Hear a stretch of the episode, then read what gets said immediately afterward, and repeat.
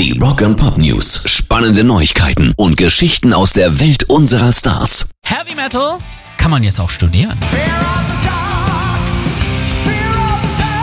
Immer mehr Einrichtungen tragen der Entwicklung Rechnung, dass wir immer mehr werden und unsere musikalische Liebe auch gerne zum Beruf machen würden.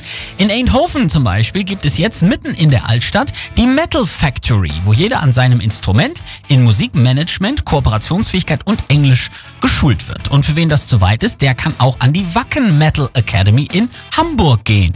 Die bietet seit diesem Jahr eine staatlich anerkannte zweijährige Ausbildung als professionell Musikschaffende Schaffender im Bereich Metal an. Ihr seht, ihr könnt also eure Liebe jetzt ganz einfach zum Beruf machen.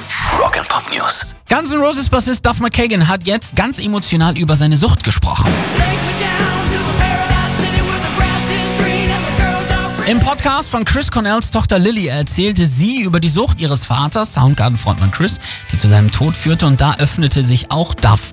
Was passiert ist, ist, dass in Alkohol so viel Zucker ist, dass ein Typ wie ich oder auch dein Vater nicht einfach ein bisschen trinken kann. In meinem Fall habe ich bis zu einer ganzen Gallone Wodka am Tag gesoffen, gab er zu. Er berichtete auch von einem Vorfall im Jahr 1994, als seine Bauchspeicheldrüse wegen übermäßigen Alkoholkonsums platzte oder als er bei seiner ersten Panikattacke mit 16 unter der Dusche einfach nur noch nach seiner Mutter schrie.